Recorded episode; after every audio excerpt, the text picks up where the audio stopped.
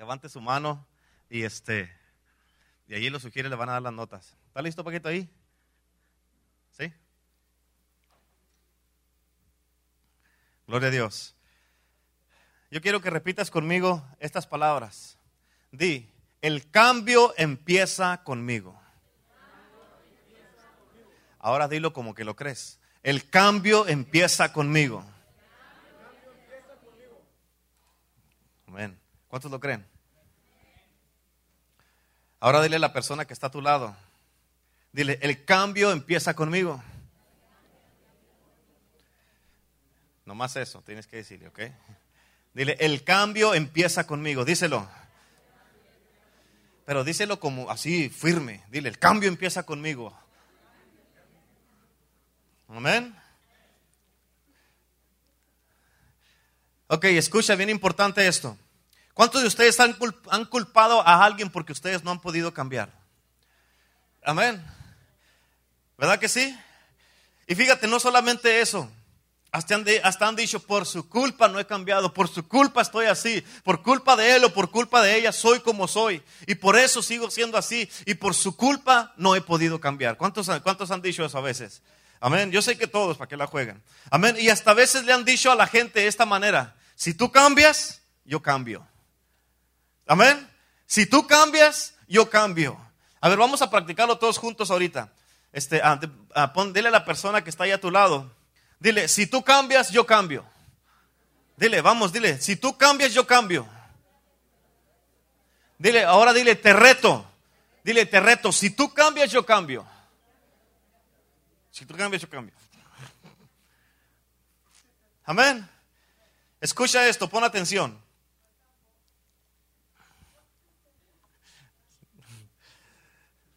Escucha lo que te voy a decir. Yo creo que de una manera o de otra todos hemos caído en esa mentira. Amén. Donde si alguien cambia, yo cambio. Muchas veces uno le puede decir a su esposa o a sus hermanos o a, a, X persona, si tú cambias, yo cambio. O si él cambia, pastor, yo voy a cambiar. O le dicen a su esposa, baby, o a su esposo, baby, si tú cambias, yo cambio. Amén. Muchas veces ha sido eso. Yo le puedo decir a mi esposa, pero la realidad es que el cambio empieza conmigo. El cambio empieza conmigo. Amén, repite conmigo, el cambio empieza conmigo. Ese es el nuevo lema que tenemos aquí en Iglesia El Poder del Evangelio. El cambio empieza conmigo. Amén. El cambio empieza conmigo. Te voy a decir esto bien importante. Josué, el de la Biblia, él estaba tomando una nueva ciudad, que la ciudad se llamaba Ahí. Amén. Y fíjate, de repente Josué falló cuando fueron a tomar esta ciudad. Y esta fue, escucha esto, es bien importante que captes esto. Esa fue la única vez que falló Josué. Amén. Y fíjate, la razón por que yo creo, no es porque lo diga la Biblia, la razón por que yo creo que fue la única vez que falló Josué, es porque él a la primera que falló, aprendió la lección. Él aprendió la lección a la primera vez que falló. Amén. Hay muchos que fallan y fallan y fallan y siguen fallando. Amén. Y nunca aprenden la lección. Amén. Y como no aprenden la lección, siguen fallando y siguen fallando y siguen fallando y siguen en la misma. Y toda la vida y muchos hasta ahorita han seguido fallando. ¿Cuántos dicen amén? Pero Josué, a la primera vez que falló, él aprendió la lección. Amén. Y no volvió a fallar. ¿Por qué? Porque, porque él cambió. El cambio empezó en él. Él empezó a hacer un cambio en su vida. Amén. Y la lección era de que si iba a haber un cambio, tiene que empezar con la gente que tiene que traer un cambio y hacer un cambio. ¿Me estás entendiendo? Si va a haber un cambio, tiene que empezar con la gente que tiene que traer un cambio y hacer un cambio. Y fíjate, ya la segunda vez que fueron otra vez a la ciudad de ahí a conquistarla, amén, ahí cuando ya habían agarrado la onda, cuando le habían hecho caso a Dios, Dios les dijo, ahora vayan y pongan la ciudad en fuego. Vayan y pongan la ciudad en fuego. Josué capítulo 8, versículos 7 y 8, y en tus notas dice, entonces vosotros os levantaréis de la emboscada y tomaréis la ciudad, pues Jehová vuestro Dios la entrega en vuestras manos, y cuando la hayáis tomado, le prenderéis fuego. En inglés dice, set the city on fire. Amén. Dice, y haréis conforme a la palabra de Jehová, mirad que os lo he mandado. Fíjate en esto, es importante. Aquí la Biblia nos enseña algo y esta es la primera vez que Dios les dijo que pusieran la ciudad en fuego.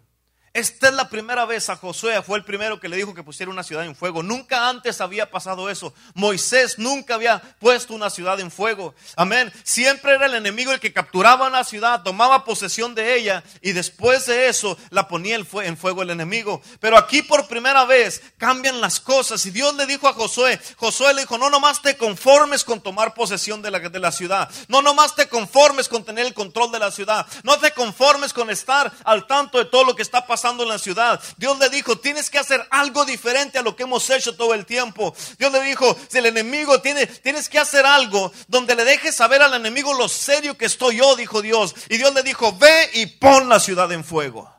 ¿Cuántos dicen amén? Amén. Y fíjate en esto. Esto es algo estratégico y significante. Porque lo que Dios estaba diciendo, Él estaba diciendo, quiero hacer una declaración en la ciudad en que estás. Escucha, Dios quiere usar a iglesia el poder del Evangelio. Amén, en la mejor manera que Él puede hacerlo y que nosotros se lo permitamos. Amén, ¿por qué? Porque muchas veces Dios quiere hacer cosas grandes a través de una iglesia, de un ministerio o de varias iglesias, pero las iglesias a veces no se lo permiten. Y Dios quiere usar iglesia, el poder del Evangelio de la mejor manera que Él puede hacerlo y que tú y yo se lo permitamos. ¿Para qué? Para poner la ciudad de Indio, el valle de Cochel en el fuego. Pero fíjate, este fuego no es un fuego de destrucción. Este fuego es el fuego del Espíritu Santo. Este fuego es el fuego de Dios, es el fuego de la unción de Dios, donde viene Dios y cambia y transforma vidas, donde la iglesia se convierte en una iglesia, donde es un lugar de cambio, es un lugar de transformación, un lugar de libertad, un lugar de amor, un lugar de aceptación, un lugar donde toda la gente que no conoce a Cristo o que están alejados de Dios, que están viviendo allá sin Cristo, problemas en su casa, su matrimonio, sus hijos financieramente, puedan venir a la iglesia y aquí el Señor les pueda dar todas las respuestas que han buscando para su vida.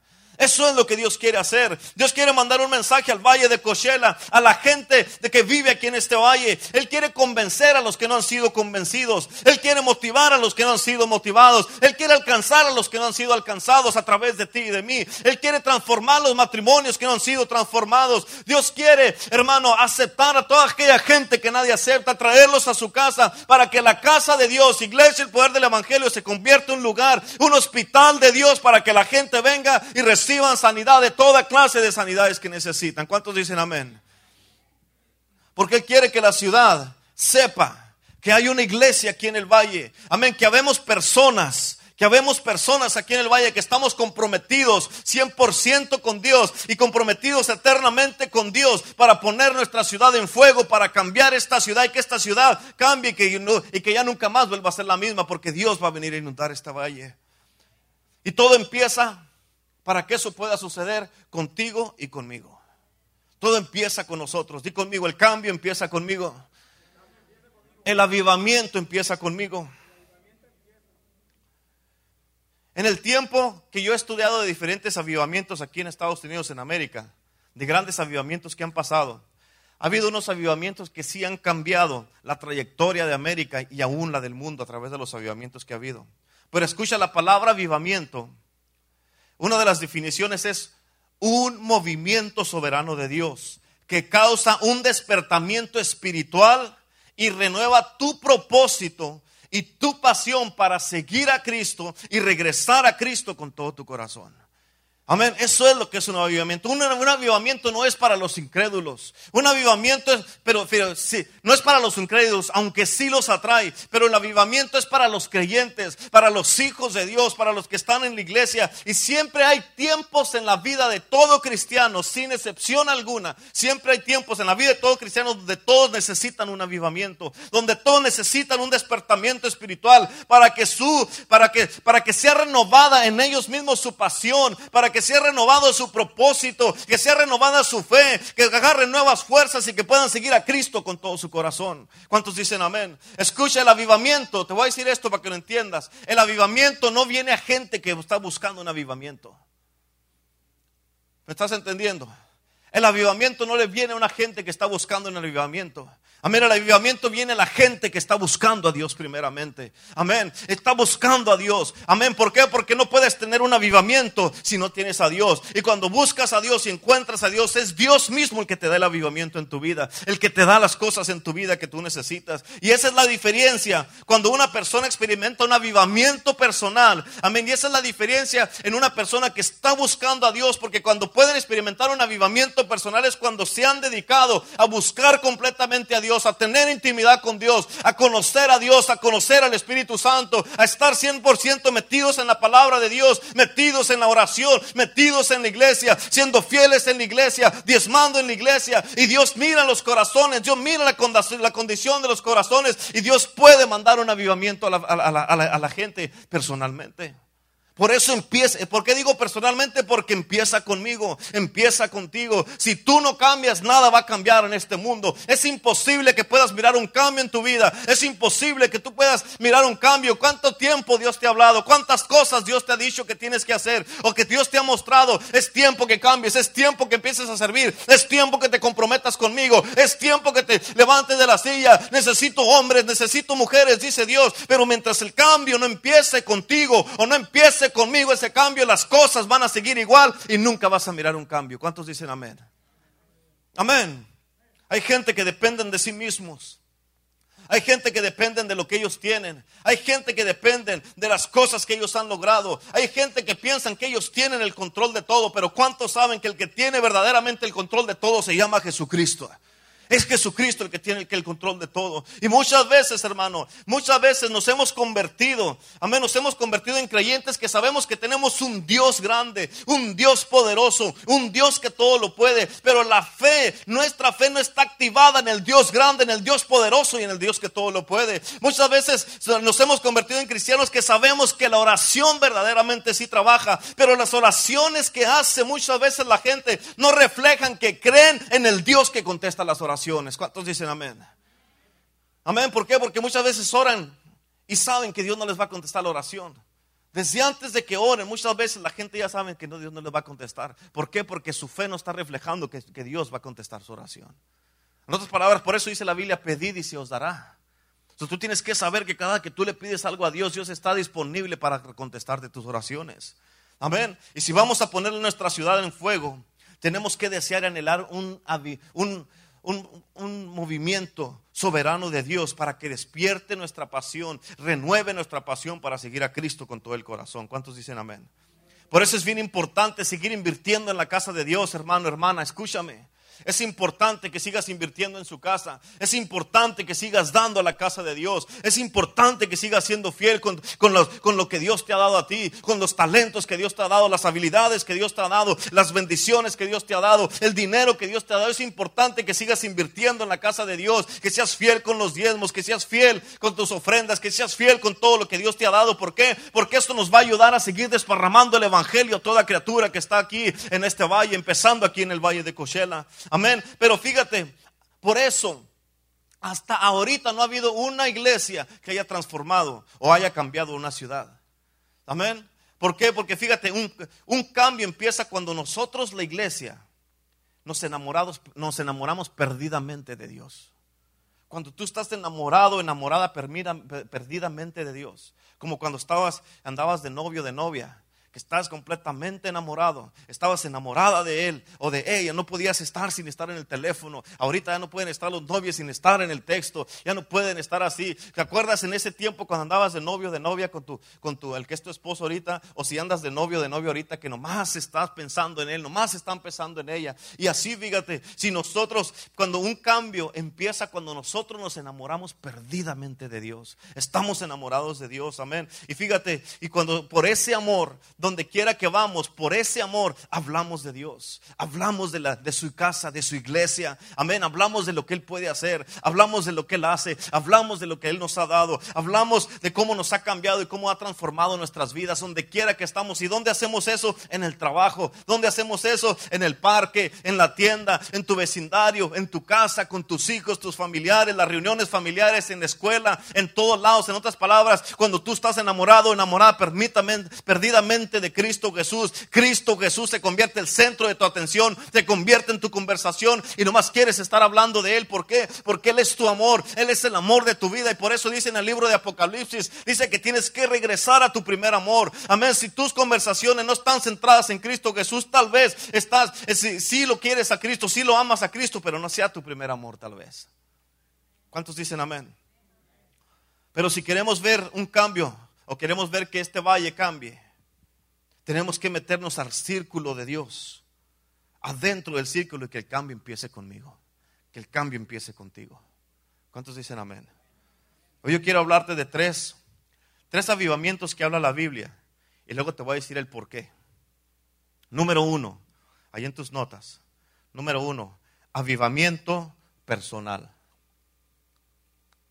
avivamiento personal. Escucha esto, un avivamiento personal es cuando la Biblia habla de un avivamiento que está contigo, un avivamiento que está en ti. Es algo personal. Amén. Por eso es el cambio empieza conmigo. El avivamiento empieza conmigo. Amén. Y fíjate, un avivamiento personal es cuando tú estás concentrado en ti mismo o en ti misma. Letra A, ahí en tus notas. Y es cuando decimos, avívame a mí.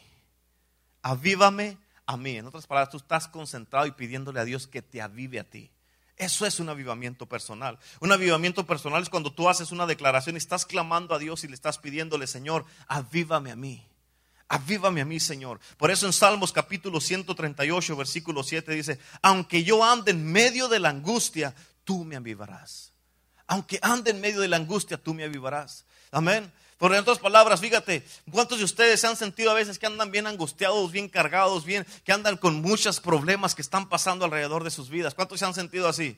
Amén. Y en ese momento, aquí lo que el Señor está diciendo, aunque andes en medio de la angustia, yo te voy a avivar. Yo te voy a dar un avivamiento aunque andes ahí. Amén. Y fíjate, bien importante, Dios está listo para avivarte en medio de tus angustias. Dios está listo para avivarte, para que no importa lo que pase alrededor de ti, no importa lo que pase en, tu trabajo, en tu familia, tu matrimonio, en tu casa, no importa lo que pase alrededor de tu vida, tú estás, tú dices, Señor, avívame a mí, Señor. Y cuando Dios te aviva a ti, en medio de la angustia, tú te plantas firmemente en la casa de Dios y no te sales de su casa de Dios. ¿Por qué? Porque tú sabes a quién estás sirviendo. ¿Cuántos de ustedes han estado angustiados o apagados o se sienten que necesitan que Dios los avive su vida? Amén. ¿Cuántos han sentido que el enemigo ha venido en contra de ustedes y que lo puedes oler casi al enemigo? Puedes saber que te anda siguiendo, hasta lo puedes sentir que estás parado, parada y lo puedes sentir que está atrásito de ti. ¿Cuántos los han sentido así a veces? Amén. Y fíjate, y por eso, por eso, fíjate, tú necesitas un avivamiento. ¿Por qué? Porque dice, Señor, me estoy apagando este enemigo. Nomás extiende tu mano para que se aleje de mi vida. ¿Cuántos, cuántos dicen amén? Amén. Por eso, fíjate, muchos de nosotros ocupamos un avivamiento personal. ¿Por qué? Porque se trata de ti personalmente. Amén. No, no, no se trata donde tú digas, pues el Señor tiene que venir a avivarnos a mí y a mi esposa. No, es a ti. A ti solo, a ti sola. Amén. O a mí y a mis hijos. No, es a usted sola. O a usted solo. Amén. Número dos es un avivamiento, el avivamiento corporal. Avivamiento corporal, número dos. Un avivamiento corporal es cuando decimos, letra A, avívanos a nosotros. Avívanos a nosotros.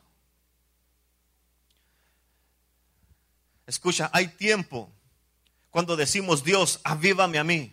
Pero también hay tiempos donde decimos como iglesia, avívanos a nosotros. Amén, avívanos a nosotros. Amén, en Salmos 85, versículo 6 al 8 dice, no volverás a darnos vida. Fíjate, en, inglés esa palabra dice, ah, dice, uh, will you not revive us again, Lord? Amén. Pero fíjate, no lo volverás a darnos viva para que, vida para que tu pueblo se regocije en ti. Muéstranos, oh Jehová, tu misericordia y danos tu salvación. El versículo 8 dice, escucharé lo que hablará Jehová, pues hablará paz a su pueblo y a sus santos para que no se vuelvan a la locura. ¿Para que no se vuelvan a qué? ¿Sabes qué quiere decir eso? En otras palabras, que no hagan cosas, andan haciendo tonterías aquí, tonterías allá, que andan haciendo cosas que no deben, andando, causando pecado por todos lados. Eso es lo que quiere decir volverse a la locura. Escucha, tú sabes que Dios está trayendo un avivamiento a la iglesia cuando la gente ya no se puede salir con la suya. Amén. Cuando la gente quiere hacer algo escondida, si Dios los descubre.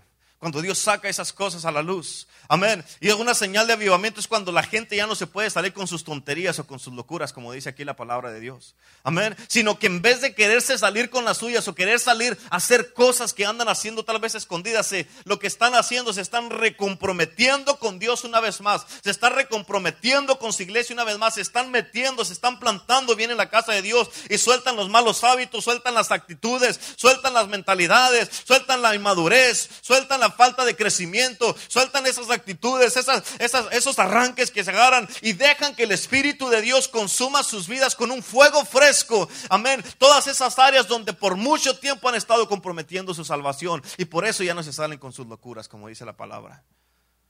Escucha, cuando nos, nos recomprometemos tú y yo a ser la iglesia de Cristo, la iglesia que cambia la sociedad y hace parte para poner la ciudad en fuego. Fíjate, allí es cuando tú y yo vamos a empezar a mirar almas cambiadas, matrimonios cambiados, mujeres que están, que, están en depresión siendo libres, mujeres que están en la oscuridad siendo libres, mujeres que están pasando por tiempos duros van a ser libres, hombres que también pasan por esto, todas esas cosas van a ser libres, las, las ataduras del pecado, del alcohol, la drogadicción, todas esas cosas van a ser libres. ¿Por qué? Porque tú y yo estamos recomprometidos con Dios y estamos siendo la iglesia que Cristo quiere que seamos. Amén. Y ya no vamos a andar con un anzuelito nada más. Si nos recomprometemos con Dios, no vamos a andar con un anzuelito jalando una almita a la vez. Vamos a andar con nuestras redes. ¿Por qué? Porque van a ser muchas almas las que Dios va a empezar a traer. Amén. Di conmigo, avívame Señor. Di conmigo, el cambio empieza conmigo. Escucha, te voy a decir esto, tienes que poner atención a esto. Ahorita en el mundo las iglesias están declinando. Ahorita en el mundo a nivel mundial están declinando las iglesias. Ahorita a nivel mundial muchas iglesias están cerrando. Cada semana hay iglesias que se cierran en este mundo cada semana. Eso es algo que tú tienes que poner atención a eso. Pero la, realidad de todo eso es por eso América, Estados Unidos, este mundo necesita un avivamiento para que en lugar de que las iglesias estén cerrando, estemos abriendo más iglesias y ganándole más almas al enemigo. ¿Para qué? Para que siga habiendo esperanza en este mundo. ¿Cuántos dicen amén? Amén. Pero ese avivamiento tiene que empezar con la iglesia. O sea, como dice la foto, ubícate, tiene que empezar contigo y conmigo. ¿Cuántos dicen amén? Tiene que empezar con nosotros el avivamiento nuestros corazones. acuérdate de esto. El cambio empieza con quién? ¿Con quién? Conmigo. Pero yo no, fíjate, yo no me tengo que esperar a ver si alguien va a cambiar para yo cambiar. ¿Entendiste eso? En otras palabras, si yo, digamos que mi esposa, digamos un ejemplo, que mi esposa no quisiera cambiar, yo no me voy a esperar a que, si pues ella no quiere, hasta que ella quiere, yo cambio. No, yo voy a cambiar porque yo quiero cambiar. Si ella no quiere cambiar, que no cambie. Amén. Es lo mismo contigo en tu matrimonio. Si él no quiere cambiar, que no cambie. Si ella no quiere cambiar, que no cambie. Si tus hermanos no quieren cambiar, que no cambien. Amén. Si los hermanos alrededor de ti, eh, tu, tu, esposo, tu esposa, tus hijos, tus hijas, pues nadie cambia porque yo voy a cambiar. ¿Por qué? Porque usted es el que va a empezar el cambio en este mundo. El cambio empieza conmigo. Amén. Muchos dicen, no, pues si cambian los hermanos, yo cambio, pastor. No, cambie usted para que ellos puedan cambiar. Amén. Amén. ¿A poco no es cierto? Por eso el cambio empieza con... Muchos quieren mirar un cambio. Tienes que poner atención a esto. Muchos quieren mirar un cambio. Muchos quieren que, quieren que las cosas cambien, pero ellos no quieren cambiar. Y por eso es que nunca han podido mirar un cambio en sus vidas. Amén. Ayer miré en el, en el ayer o antier, antier se me hace, miré en el, en el, en el Facebook unas palabras que puso, que puso Ashley allí y se me hicieron bien poderosas esas palabras y dice, la persona que cambia puede equivocarse, pero la que nunca cambia vive equivocada. ¿Cuántos dicen amén? La que cambia, si tú y yo cambiamos, tal vez nos podamos equivocar, pero el que no cambia va a vivir toda la vida equivocado. Que no quiera cambiar su mentalidad, que no quiere cambiar su manera de ser, que está aferrado a sus propias cosas, aferrado que nadie lo puede hacer cambiar, nadie la puede hacer cambiar, nadie puede hacerlos cambiar de opinión, nadie puede hacerlos entender. ¿Por qué? Porque no quieren cambiar y porque yo soy así y aquí yo soy Juan Camané y aquí nomás mis chicharrones truenan, dicen muchos. Amén. Y por eso no cambia la gente. Amén. Y por eso la persona que cambia, yo estoy decidido a cambiar. Yo ya le dije al Señor desde hace como tres semanas, Señor, yo voy a cambiar. El cambio empieza conmigo. Y yo dije, si nadie más quiere cambiar, yo voy a cambiar, Señor. Si nadie quiere estar en avivamiento, yo voy a estar en avivamiento, pero el cambio empieza conmigo. Amén. Y por eso, si uno cambia, como dicen las palabras esas, el que cambia puede equivocarse. Tal vez me vaya a equivocar, pero el que no cambia va a vivir equivocado toda la vida. ¿Cuántos dicen amén? Denle un aplauso a Cristo. Y por eso nunca vamos a mirar un cambio si nosotros no cambiamos. Nunca.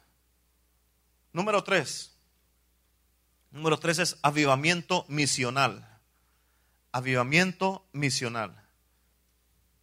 Y esto lo que quiere decir es, letra A, avívalos a ellos.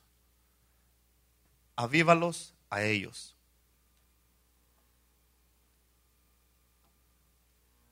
Amén. ¿Ya listos? Todo empieza con Dios avivándome a mí. Porque si me aviva a mí, nos avivará a nosotros. Y si nos aviva a nosotros, avivará el mundo. ¿Entendiste? A ver, repite conmigo. Todo empieza con Dios avivándome a mí. Porque si me aviva a mí, nos avivará a nosotros. Y si nos aviva a nosotros, avivará el mundo. Amén. En otras palabras, primero es personal, luego a nivel iglesia y luego a nivel mundial. Déjate digo lo que quiere decir un avivamiento misional. Este avivamiento es para gente que se ha resbalado y se ha alejado de Dios. Amén. Escucha, ahorita en este tiempo en el que estamos tú y yo, es el tiempo donde hay mucha más gente que se ha alejado de Dios o vive resbalada, que se han alejado de la, de la iglesia de Dios mucha más gente en estos tiempos. Amén. Y esta gente es gente que sabía de Dios. Es gente que, que servían a Dios. Es gente que, que estaban en la iglesia cada servicio, en la, cada oración, en cada práctica, estaban evangelizando. Esta gente es gente que sabía de Dios, pero ahorita esa gente andan en los clubes, andan en los casinos, andan en los bailes, andan en las cantinas, andan haciendo toda clase de cosas menos ir a la iglesia. Amén. ¿Cuánta gente ahorita hay en las iglesias, hermano, hermano? Eh, perdón, en las escuelas. ¿Cuánta gente hay en tanta escuela ahí? Que fíjate, que ah, ah, en trabajos, ah, en las familias, matrimonios, amén, en las cantinas, que a personas que muchos de ellos, escucha, muchos de ellos fueron pastores. Personas que andan en las calles o que andan, están tal vez abajo de un puente, andan en las calles, que andan de vagabundos ahorita. Muchas de esa gente fueron pastores, hombres de Dios, mujeres poderosas de Dios, hombres poderosos de Dios. Dios en un tiempo los usó tremendamente. Y ahorita estos hombres, estas mujeres en las escuelas, trabajos, cantinas, los bailes, los casinos, todos ellos eran hombres de Dios que estaban sirviendo a Dios. Pero en un momento estuvieron ellos, fíjate, crecieron en la iglesia, pasaron mucho tiempo en la iglesia, pasaban horas en la iglesia, pero pero ahorita por una razón u otra se alejaron de la iglesia, se alejaron de Dios. Amén. Y por eso como iglesia tenemos que clamar a Dios, tenemos que estar orando a Dios, ponernos de rodillas, clamar a Dios, interceder por toda esa gente para que puedan regresar a la casa de Dios una vez más, para que regresen a la casa de Dios. Aleluya. Muchas veces nos enfocamos, muchas veces nos enfocamos nomás en las almas nuevas, que no tienen nada de malo, pero sí lo vamos a seguir haciendo. Amén. Pero no podemos olvidar a los resbalados o los que se han olvidado de Cristo Jesús también. Tenemos que orar para que ellos regresen a la casa de Dios. Estos son hijos de hijos y hijas de padres que servían a Dios antes. Amén. Y fíjate, y queremos que regresen a servir a Dios. Y estamos orando por ti también para que a ti no te vaya a pasar lo mismo que todos ellos, amén, donde tú le des la espalda a Dios, donde tú te alejes de Dios y al rato tus hijos también anden por allá en las calles, andan en cantinas, en casinos y todo eso. Eso no es lo que queremos que les pase a ti tampoco. Por eso, para que eso, para evitar que todas esas cosas pasen, el cambio empieza conmigo. Amén. Apunta esta fecha ahí en tus notas. Septiembre 29, 2013. Septiembre 29, 2013. ¿Ya la apuntaron? Esta fecha es muy, muy, muy importante para ti y para mí. Ah, para mí, ¿por qué, pastor? Ahorita te voy a decir por qué. Porque tú eres de esta iglesia, por eso. Amén. Este, ese, ese, ese viene siendo septiembre 29, es el próximo domingo. Y en ese, este, e, ese servicio que vamos a hacer el próximo domingo se llama Bring a Friend Service, traer día de traer un, amigo o, un, familiar.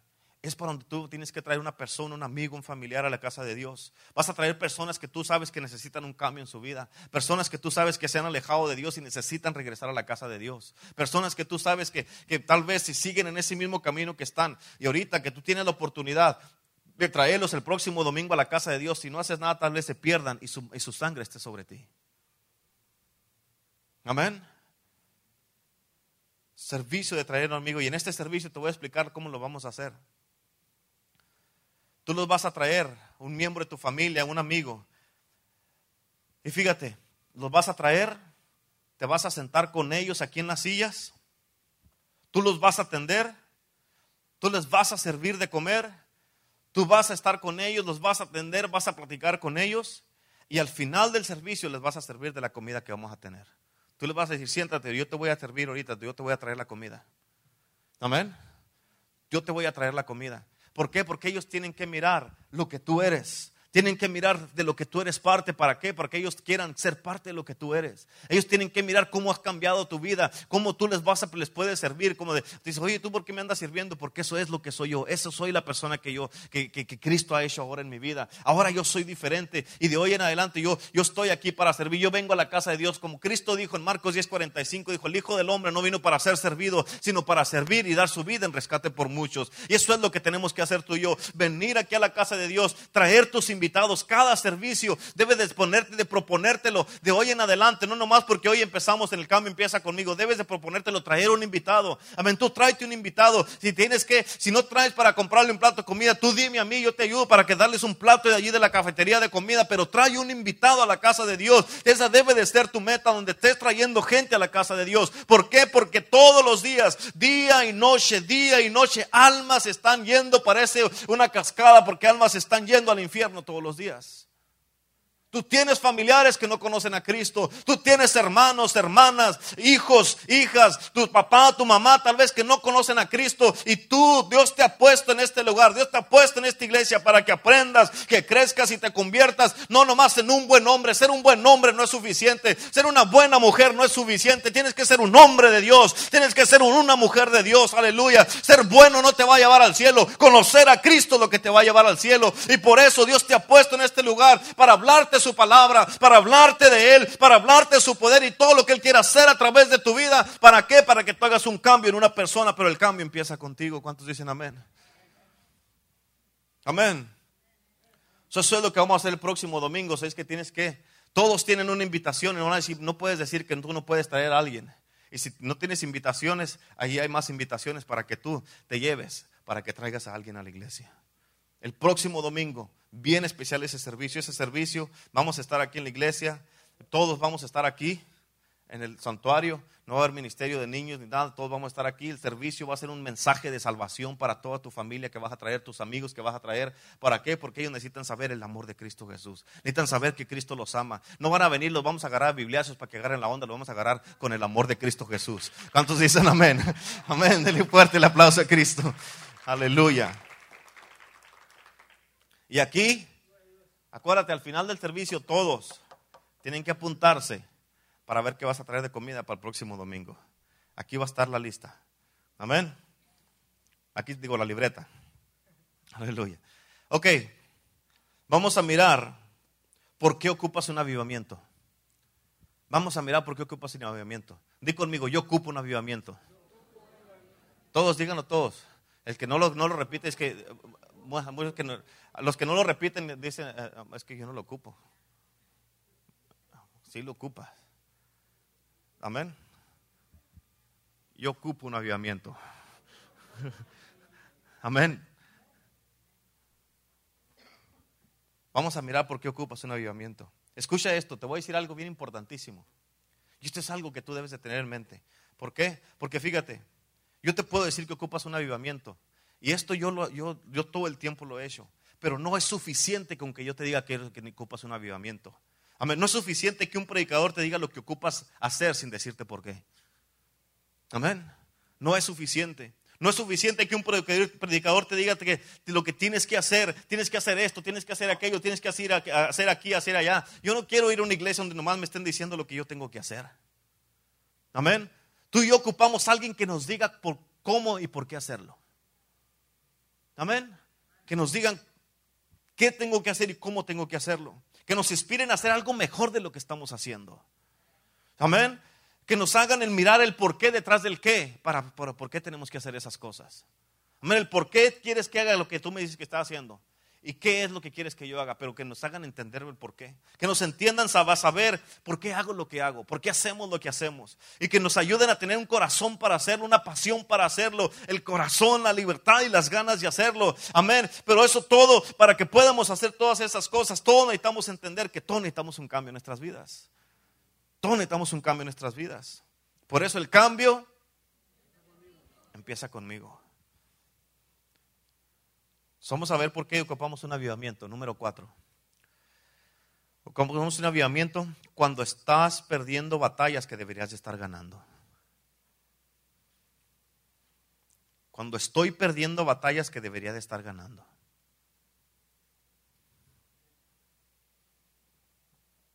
Amén. Eso es bien importante. Muy, muy importantísimo. Tú sabes que tú ocupas un avivamiento cuando estás perdiendo batallas que deberías de estar ganando. Amén. Tú sabes eso. Y esto, fíjate, muchas veces estás perdiendo batallas espirituales que tú deberías de estar ganando. Batallas espirituales. Amén. Muchas veces son que te levantas en la mañana y por X cosas no oras, ya perdiste la batalla de la oración ahí. Pues ahí al final del día, al final del día no le puedes dar las obras a Dios ya no leí la, palabra en el día de hoy, perdiste otra batalla eh, espiritual. Y esas son batallas normales que no las debes de estar ganando. Perdón, no las debes de estar perdiendo. Amén. No debes de estar perdiendo esas batallas. Ir a la iglesia, ah, ahora no tengo ganas de ir a la iglesia. No debes de estar luchando con esas cosas. Esas son batallas que tú automáticamente no deben de ser una batalla en tu vida sino que es algo que es, es mi vida ir a la iglesia, es mi vida servir a Cristo, es mi vida estar en la casa de Dios, es mi vida servir a Cristo, es mi vida diezmar, es mi vida ofrendar, es mi vida aportar, es mi vida servir y hacerlo con, buena, con una buena actitud y de buena gana. Y muchas veces la gente, esas son batallas que no deberían de estar perdiendo y las están perdiendo. Y tú sabes que ocupas un avivamiento cuando estás perdiendo esas batallas. Y escucha, no hay razón por la cual tú estés perdiendo esas batallas. No hay ninguna razón. Amén. Y si eres honesto, tú sabes que hay batallas que estás perdiendo, que las deberías estar ganando. Si eres honesto. Y mientras haya esas batallas que estés perdiendo, es una gran oportunidad para que seas un verdadero hombre, una verdadera mujer de Dios. Y que digas, yo ocupo un avivamiento porque esas batallas las he estado perdiendo en mi vida. Amén. Necesito un despertamiento espiritual. Amén. Necesito que algo cambie en mi vida porque yo no nací para perder tanta batalla, yo nací para ganar las batallas. Yo soy más que vencedor, aleluya. Fíjate, bien importante, Dios le dijo a Josué cuando lo mandó a la ciudad de ahí. Dios le dijo a Josué, set the city on fire, pon la ciudad en fuego. Así le dijo Dios a Josué. Pero Josué tuvo que pasar por la desgracia de perder una batalla que él debería de haber ganado. ¿Sí me estás entendiendo? Él tuvo que pasar por la desgracia de perder una batalla que tenía que haber ganado. Amén. Cuando Dios mandó a José a tomar la tierra, por la tierra de, de ahí, ya lo había equipado para ganar esa tierra, para conquistar esa ciudad. Amén. Y fíjate, es lo mismo, escucha lo que te digo, cuando Dios puso su Espíritu Santo en ti, cuando Dios puso el Espíritu de Dios en tu vida, amén. Y Él cuando Él te mandó, Él fíjate, también te mandó y cuando te mandó, te mandó porque Él sabía que estabas ya destinado y diseñado para conquistar. Amén. ¿Por qué? Porque mayor es el que está en ti que el que está en el mundo. Por eso es imposible que estés perdiendo tanta batalla. Mayor es el que está en ti. Por eso, fíjate, debe de haber una victoria. Escucha esto debe de haber una victoria que corresponde a tu vida en Cristo Jesús. ¿Estás escuchando? Debe de haber una victoria que corresponde a mi vida en Cristo Jesús. Mi vida. Es más, escucha, la esencia de la victoria debe de estar en tu vida. El reflejo de la victoria debe de estar en tu caminar con Dios. El reflejo de la victoria debe de estar en tu caminar con Cristo Jesús. Se debe de notar que tú caminas en victoria. Se debe de notar que tú eres diferente. Se debe de notar que tú caminas en Cristo Jesús. Se debe de notar que tú sabes quién eres en Cristo Jesús. Se debe de notar que tú sabes cuál es tu identidad en Cristo Jesús y que el enemigo no te va a derrotar. Por eso tú caminas con la cabeza bien en alto, seguro, segura de ti mismo porque tú sabes quién eres. Porque tú conoces a Cristo. Amén. Por eso tú y yo debemos conquistar cosas que otros no conquistan. ¿Me estás entendiendo? Tú y yo debemos conquistar cosas que otros no conquistan. ¿Por qué? Porque ya está integrada la victoria en el ADN de nuestra vida, que es la victoria de Cristo Jesús. Por eso somos más que vencedores. Aleluya. Amén. Denle un aplauso a Cristo. En otras palabras, todo lo que te estoy diciendo es que hay un héroe dentro de ti. Hay un gigante, una gigante dentro de ti que te está diciendo, vamos mujer, vamos hombre, tú eres mejor que eso. No puedo creer que te estés dejando vencer. Hay batalla, todas. No puedo creer que hayas perdido la batalla de la oración. No puedo creer que hayas perdido la batalla de leer la palabra, de ir a la iglesia. ¿Cómo es que te quedaste en la casa? ¿Cómo es que ahora no, no diezmaste si te quedaste con el dinero? No puedes perder esas batallas. Esas batallas son automáticas y las tienes que estar ganando. Amén. Dios ama tu familia. Dios ama tu fe. Dios ama tu futuro. Dios ama tu fuego que Él ha depositado en ti. Y ama el favor de Dios que Él te ha dado. Y con eso en mente debemos de poner la ciudad en fuego. Pero el cambio empieza conmigo. Amén. En Josué capítulo 7. No, no voltees ahí, no está tus notas, nomás te voy a decir, te voy a explicar. Cuando Josué mandó a los espías a mirar la, ciudad de ahí, que ya fueron los espías y regresaron, le dije, no, nomás manda unos dos mil o tres mil hombres. Dos o tres mil, con eso se hace. No tienes que mandar a todo el ejército. Y ya se fueron los dos mil a tres mil a pelear. Y cuando fueron a pelear allá, salieron huyendo. Salieron de allá huyendo de allá de, la ciudad de ahí. Y dice la palabra de Dios que sus corazones se hicieron como agua. Dice la palabra es que se derritieron sus corazones. Amén, se derritieron. Fíjate por qué. ¿Por qué pasó? ¿Qué fue lo que pasó? ¿Por qué es que ellos fueron derrotados? Escucha esto, te voy a decir una cosa. Muchas veces las cosas pequeñas son las que hacen una, una gran diferencia. Las cosas que muchas veces que menos le da una importancia hacen una gran diferencia. En el libro de Cantares dice la palabra de Dios, dice, las zorras pequeñas son las que echan a perder las viñas. Amén. Y son muchas veces las cosas pequeñas las que tomamos a la ligera. Muchas veces las actitudes de la gente, el orgullo de la gente, o gente, fíjate, la inmadurez de la gente, la falta de crecimiento de la gente, las niñerías de la gente. Y son cosas, son niñerías, todas esas cosas. Y esas son batallas que no debemos de estar perdiendo, sino ganando. ¿Cuántos dicen amén? Amén. O hay gente que dice, oh, yo sé lo que dice la Biblia, sí, pero ¿de qué le sirve saber si no lo pone por obra? ¿Cuántos dicen amén? Amén. Muchos dicen, pero yo sé, dice, por, eh, yo sé lo que dice la Biblia, pero esto es lo que yo soy y yo soy así y yo no voy a cambiar porque así soy. O gente que dicen, sí, yo amo a Dios, pero yo soy el que determino si lo quiero en mi vida o no lo quiero. Amén. Y con Josué, un hombre, ¿cuántos hombres? Un hombre decidió desobedecer a Dios y a su líder Josué. Y este hombre, fíjate, tomó algo que era de Dios que era para Dios y solo para Dios. Y este hombre se llama Acán. Y escucha, él decidió tomar algo que era de Dios. Tomó dinero, tomó otras cosas, tomó oro, tomó diferentes cosas y las escondió en su casa. Y Dios les dijo, por eso van a experimentar derrota. Van a experimentar derrota por eso. Escucha, lo que te voy a decir aquí es bien importante. Tienes que captar esto. Cada iglesia que Dios empieza, es llamada a influenciar e impactar la comunidad de la ciudad. ¿Estás entendiendo?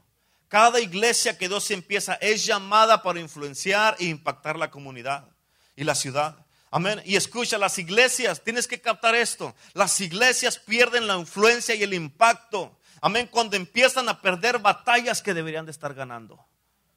Amén. Eso es lo que pasa. Una, fíjate, una iglesia no pasa, no, no, no, no pasa por las batallas. O más bien, una iglesia pasa la batalla. Una de las batallas que pasa una iglesia es la batalla de los corazones de la gente. Y te lo voy a explicar. ¿Por qué? Porque muchas veces cuando un corazón se endurece, un corazón se cierra, un corazón ya no le entra nada y se hace, como dice la palabra de Dios, como una roca. Cristo mismo puede estar parado de cada persona y ni aún así van a recibir nada. Esa es una batalla que las iglesias pasan, que las iglesias pasamos. Amén. Pásate porque no importa lo que le diga la gente, la gente se cierra, la gente no escucha nada, la gente ya no quiere saber nada y no importa qué, eso es una batalla que las, todas las iglesias en este mundo pasan esas batallas. Amén. No pasan la batalla las iglesias donde de, de, de, tener un edificio mejor, un edificio más grande, un edificio más bonito. Aquí América, Estados Unidos está llena de edificios bonitos, edificios grandísimos, iglesias y catedrales bonitas, pero fíjate, por dentro están llenas de gente que está llorando y está clamando a Dios porque no hay pasión por la palabra de Dios, porque no hay pasión por la oración, no hay pasión por Dios, no hay pasión por Cristo y para hacer la voluntad de Dios. Amén. ¿De qué sirve tener un edificio grandísimo con, tan, con miles de gentes, pero si Cristo Cristo no es el centro de atención de ese lugar. Amén. Escucha esto. Esto es importantísimo. Cuando tú y yo nos revelamos en contra de Dios y le decimos a Dios, Señor, nosotros vamos a hacer las cosas a nuestra manera. Escucha lo que te voy a decir. ¿Sabes qué es lo que pasa? Se debilita lo que podemos hacer como iglesia y ser como iglesia. Cuando tú y yo le decimos a Dios, Señor, nosotros vamos a hacer las cosas a nuestra manera. Allí en ese momento, tú y yo estamos destinados a una destrucción segura. Y la iglesia somos tú y yo. Tú eres la iglesia. Tú y yo soy la iglesia. Amén. Yo soy el poder del Evangelio. Tú eres el poder del Evangelio. Y si tú o yo, o si todos juntos le decimos, Señor, deja, yo voy a hacer las cosas a mi manera porque yo sé lo que se tiene que hacer. Yo sé cómo debo de manejar mi vida. ¿Sabes qué es lo que se debilita? Se va a debilitar lo que puede ser como iglesia el poder del Evangelio y lo que pudieras hacer como iglesia el poder del Evangelio. ¿Me estás entendiendo? ¿Sí o no? Con Josué, un hombre decidió desobedecer a Dios y causó que todo el ejército perdiera y corriera y que tuvieran, estuvieran llenos de temor y los hicieron correr los del pueblo de ahí. Por eso, con uno solo de nosotros, una sola de ustedes, uno solo de todos los que estamos aquí, amén, con uno solo que decida hacer algo malo puede afectar a toda la iglesia. Uno solo, uno solo puede afectar a toda la iglesia. Si yo decido hacer algo malo, yo puedo afectar a toda la iglesia y la iglesia se puede venir abajo y cerrarse. Si tú haces algo malo, tú puedes causar daño a toda la iglesia. ¿Me estás entendiendo? Amén. ¿Cuántos de ustedes saben que cuando se mueran se van a ir al cielo? Sin ninguna duda. Levante la mano. Levante la mano. Amén. Pero ¿sabes qué es lo que Dios está diciendo? Si, fíjate, si el avivamiento, si el cambio no empieza contigo, nunca vas a mirar el cambio que te has dejado de ver toda la vida. Amén. Por eso quieres ver un cambio, tú cambia primero. Cambia tú primero. No esperes a que alguien más en tu vida cambie para que haya un cambio. Amén. El que tú vivas sin avivamiento o no, no tiene nada que ver con que otros vivan sin avivamiento. El que tú cambies o no, no tiene nada que ver con que otros no quieran cambiar. Hay muchos de ustedes que les hace falta en su vida personal, les hace falta un cambio como hombre, como mujer, como hija de Dios, como hijo de Dios, te hace falta un cambio en tu vida. Amén. Pero mientras no cambies, nunca lo vas a poder mirar. Para ser mejor hombre, para que seas una mejor mujer, un mejor hombre aquí en Iglesia el Poder del Evangelio, una mejor mujer en Iglesia el Poder del Evangelio, para que seas un hombre que ya por tanto tiempo que tienes en, las cosas de Dios, tanto tiempo que tienes conociendo a Dios, y Dios te está diciendo, y es tiempo que cambies, Vamos, ¿cuándo vas a cambiar? ¿Quieres ver un cambio? ¿Que necesitas un cambio en tu vida? Es tiempo de que ese cambio empiece contigo. Si nunca, si tú no das el primer paso para cambiar, vas a seguir así el resto de tu vida, deseando algo bueno, pero nunca lo vas a obtener. Amén. ¿Quieres que los demás sean avivados? Avívate tú primero. Amén. ¿Quieres que los demás enciendan en fuego? Enciéndase usted primero. Póngase en fuego por Dios usted primero. ¿Quieres ver un avivamiento? Avívate tú primero. Clama a Dios, dile, Señor, yo primero. Avívame a mí, luego avívanos a nosotros y luego aviva todo el mundo. Pero empieza contigo primero personalmente, luego con nosotros a nivel iglesia y luego a nivel mundial. Empieza primero en casa. Pero si no empieza con uno el cambio, escucha, si no empieza con uno, no habrá cambio ninguno. ¿Me entiendes? ¿Cuántos quieren que el cambio empiece con ustedes. ¿Cuántos quieren que el cambio empiece con ustedes? Yo, yo quiero un cambio en mi vida. Amén. ¿Sabes cuál debe de ser nuestra mentalidad? ¿Sabes cuál debe de ser nuestra mentalidad? ¿Cuántos quieren saber? Nuestra mentalidad debe ser es de que yo no causaré que mi ejército, por mi culpa, sufra una derrota. ¿Entendiste? Escucha esto. Nuestra mentalidad debe de ser, yo no causaré que mi ejército por mi culpa sufra una derrota. Acán, por una mala decisión, por su culpa todo el ejército fue derrotado y salió huyendo del enemigo. Nuestra mentalidad debe ser, yo no voy a ser el culpable de que mi iglesia sea derrotada. ¿Estás entendiendo? Yo no voy a ser el culpable o la culpable que mi iglesia se vea derrotado o se venga abajo. Esa no debe, esa no debe de ser tu mentalidad. No pienses de esa manera. Cambia tu mentalidad. Yo no voy a causar que mi iglesia se venga abajo. Yo no causaré que mi ejército experimente una derrota. Yo voy a cambiar, pero el cambio empieza conmigo. Tu mentalidad debe de ser, yo no voy a ser el causante de que mi matrimonio se venga abajo. Yo no voy a ser el causante de que mi casa se venga abajo. Yo no voy a ser el causante de que mis hijos se vayan a las calles. Yo no voy a ser el causante de que mi iglesia experimente derrotas, que mi iglesia experimente puros, puros problemas. Yo no voy a ser el causante. Yo voy a obedecer a Dios, voy a obedecer, a, obedecer a mi líder, me voy a someter, voy a hacer la voluntad de Dios. ¿Para qué? Para que mi iglesia esté experimentando puras victorias, porque no estamos diseñados para perder las, las batallas, sino para ganarlas todas, porque servimos a Cristo Jesús. Amén. Nuestra mentalidad debe ser, yo causaré y ayudaré para que mi ejército y mi iglesia experimenten victorias y avivamientos. Y de hoy en adelante ya no perderemos ninguna batalla. ¿Por qué? Porque tenemos que ganarlas todas. ¿Y por qué? Porque somos más que vencedores. ¿Y por qué? Porque el cambio ha empezado con nosotros. Amén. Nuestra mentalidad debe ser, tenemos que tener la mentalidad como, como, un, león. El león piensa que, ¿qué piensa que es el león? El rey de la selva, ¿sí o no? Pero fíjate, ¿cómo es de que un elefante tan grandote, un animalote grandototote así, le tiene miedo a un león que está como tres, cuatro veces más chico que él? Todo está aquí en la mente. Amén. El león, su mentalidad es de que yo soy el rey y yo me los como a todos. El elefante, la mentalidad del elefante, su mentalidad es que yo soy la presa y este me va a comer a mí. So, nuestra mentalidad debe de ser, tú y yo somos hijos del rey de reyes y señor de señores. Dios dice en su palabra en el libro de Apocalipsis que nos ha hecho reyes y sacerdotes.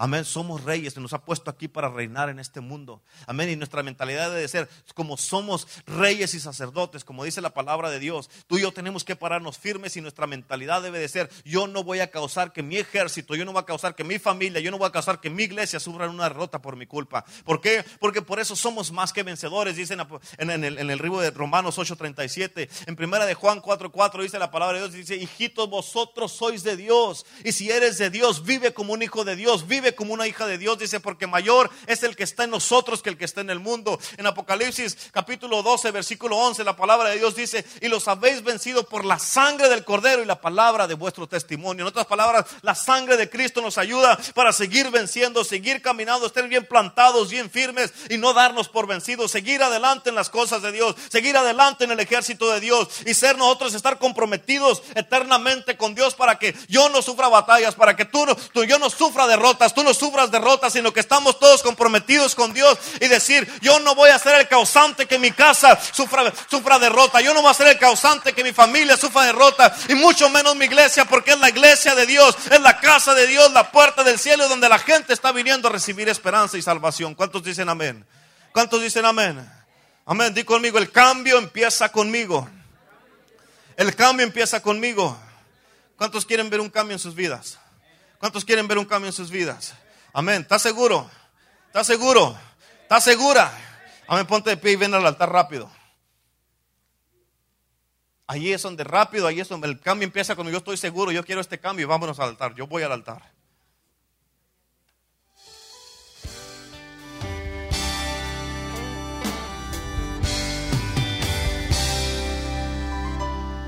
Déjame sentir Pásale por gracia sobre mí. Borra mis rebeliones y lo que antes fui. Yo necesito un cambio en mi vida. Tú necesitas un cambio en tu vida. Muchos de ustedes por mucho tiempo han vivido con lo mismo y lo mismo y lo mismo todo el tiempo. Y Dios, en, esta, en estos mensajes, en esta serie que vamos a estar predicando, vamos a mirar muchas cosas. Pero todo se trata en la misma escritura, Josué capítulo 8. El cambio empieza conmigo. El cambio empieza contigo. Tú necesitas un cambio en tu casa, pero empieza contigo. No esperes a que él o ella cambien. Tú cambia primero. Tú cambia primero. No le eches la culpa porque es que ella está así, es que ella es así, es que él es así. No eches la culpa a nadie más, cúlpate a ti mismo a ti misma. Dile, mi casa está así porque yo la tengo así porque yo no he cambiado. ¿Sí me entiendes?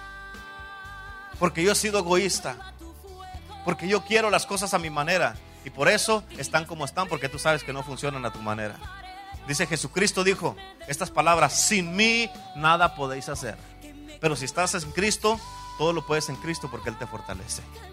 ¿Cuántos verdaderamente desean un cambio en su vida? Si estás aquí en el frente es porque verdaderamente quieres un cambio en tu vida. Yo te voy a pedir que ahí donde estás empieces a orar y empieces a pedirle a Dios eh, eh, que, haga un cambio en ti. En ti, dile Señor, yo ya eh, perdóname por estarte pidiendo que cambies a este, a este, a aquel, aquí, allá. Señor, cámbiame a mí. Cámbiame a mí. Pídele a Dios allí. Dile, Señor, ya no quieres más, ya no quiero que cambies a mi esposo, cámbiame a mí. No cambies a mi esposa, cámbiame a mí, Señor. Enfócate en ti.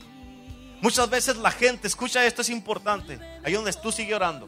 Pero fíjate, muchas veces la gente se enfoca tanto en alguien más que quitan sus ojos donde los deben de tener puestos.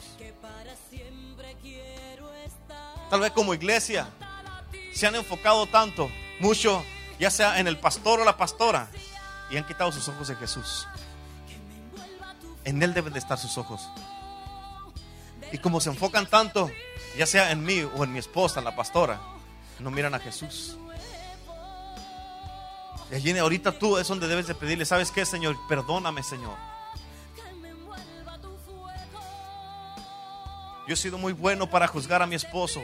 he sido muy buena para juzgar a mi esposa. He sido muy bueno para esto. He sido muy bueno para juzgar a mis hermanos. He sido muy bueno para juzgar a mis hermanas. He sido muy bueno para juzgar a los pastores. Pero yo soy el que necesito cambiar. Yo soy el que necesito un cambio. Por eso Cristo le dijo a Pedro, dice en, el libro, en el libro de Hebreos, puestos los ojos en Jesús, el autor y consumador de la fe. No dice puestos los ojos en los hermanos, no puestos los ojos en las hermanas, no puestos en tu esposo, no puestos en tu esposa, no puestos en tus hijos, puestos en Jesús. Y cuando tú pones los ojos en Cristo Jesús, tú vas a poder caminar firme todo el tiempo y te vas a preocupar mucho más de ti, de tus propios errores, que los de la demás gente. Dile, Señor, haz un cambio en mi vida. Pídeselo a Dios. Pide, habla, abre, abre tu boca y pídele a Dios que cambie tu vida. Yo te garantizo que tu matrimonio va a ser mejor, tu vida va a ser mejor, tus relaciones van a ser mejor. Todo en tu vida va a ser mejor cuando te enfocas en cambiarte a ti. El mundo va a cambiar cuando tú empieces a cambiar. Tu mundo, todos tus alrededores, todo lo que te rodea, aún en tu trabajo, va a cambiar cuando tú cambias. Todo va a cambiar cuando tú cambies. Si tú no cambias, no esperes mirar un cambio en nada ni nadie. No esperes. Pídele al Señor, Señor, cámbiame, Señor. Ya no quiero ser así. Dile, cámbiame, Señor. Quiero un cambio en mi vida. Necesito un cambio en mi vida, Señor. Necesito ser diferente. Necesito un cambio, Señor. Pídele a Dios. Dile, Señor, cámbiame. Necesito ser cambiado. Cambiada, Padre. Cámbiame. Abre tu boca y habla con Dios ahí donde estás. Ahí es, escucha, Dios es la esperanza para tu vida. Y Dios tiene algo nuevo para ti, hermano, hermana. Dios tiene cosas nuevas para tu vida. Y Él quiere cambiarte, quiere transformar tu vida, quiere ser algo diferente en ti. Pero eso diferente empieza contigo. Yo no necesito que alguien más cambie para yo cambiar. Yo voy a cambiar porque yo tengo que cambiar. Y es lo mismo contigo. Tú no necesitas que alguien cambie para tú cambiar. Tú vas a cambiar porque tú necesitas cambiar. Y no se trata donde tiene que cambiar alguien más en tu vida. Tú eres el que necesitas el cambio. Tú eres el que necesitas el cambio. Aleluya.